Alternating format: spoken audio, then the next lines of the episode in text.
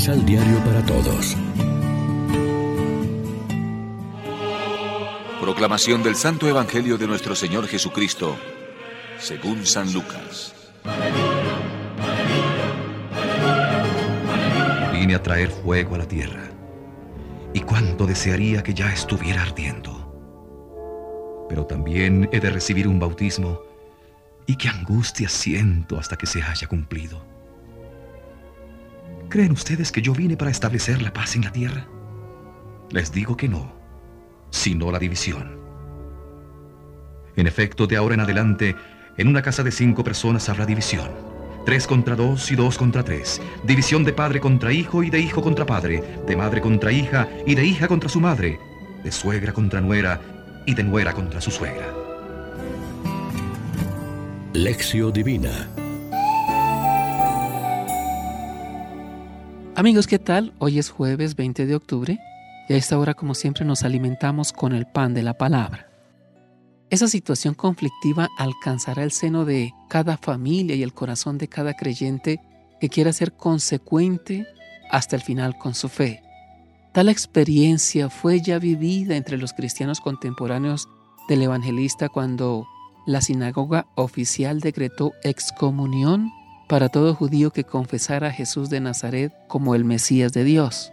Es el seguimiento evangélico de Jesús lo que define al cristiano y no la manera o solo la pertenencia socio-religiosa a la iglesia por estar bautizado.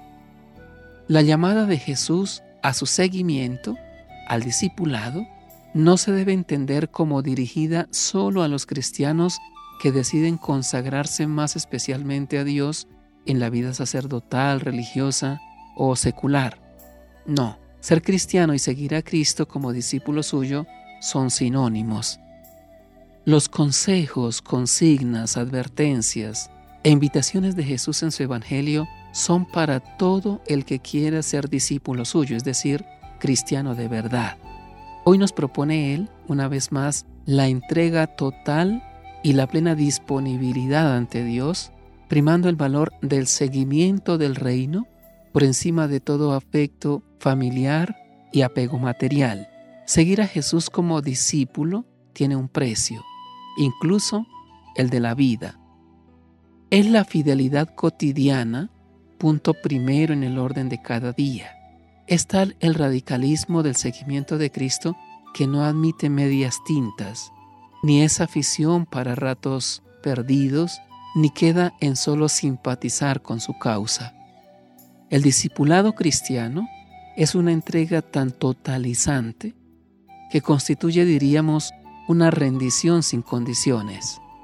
No hay otro modo de ser cristiano sino amando por completo a Jesús, encarnación personal del reinado de Dios en nuestra vida. Reflexionemos. Estamos en permanente apertura para seguir construyendo nuestra historia de amor con Dios. Somos radicales en la vivencia de la fe, aunque esto traiga conflictos. Oremos juntos. Purifícanos, Señor, con el fuego de tu Espíritu, para que renovados en la opción de nuestro bautismo, te sirvamos alegres en la fidelidad cotidiana. Así cantaremos eternamente tus misericordias y anunciaremos tu fidelidad por todas las edades. Amén. María, Reina de los Apóstoles, ruega por nosotros.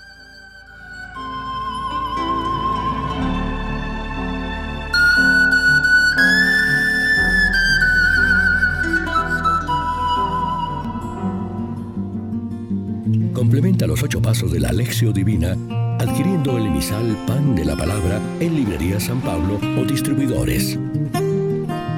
Más información www.sanpablo.co Pan de la Palabra. Vive la reflexión.